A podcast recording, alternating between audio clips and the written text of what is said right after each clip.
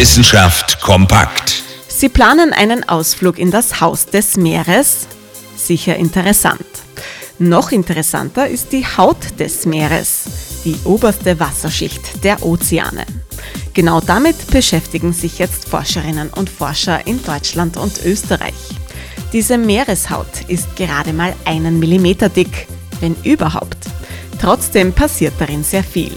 Biologische, chemische und physikalische Prozesse laufen darin ab, von denen wir bisher kaum eine Ahnung haben. Und das, obwohl Sie die maritime Haut bei jedem Urlaub am Meer unmittelbar kennenlernen können, jedes Mal, wenn Sie schwimmen gehen. Eines steht aber jetzt schon fest. In dieser Mikroschicht herrschen ganz spezielle Bedingungen.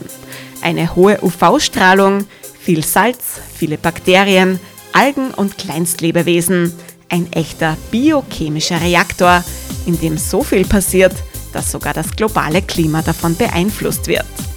Die Haut des Meeres, eine spannende Sache. Mindestens genauso spannend wie ein Besuch im Haus des Meeres. Interessante Themen aus Naturwissenschaft und Technik.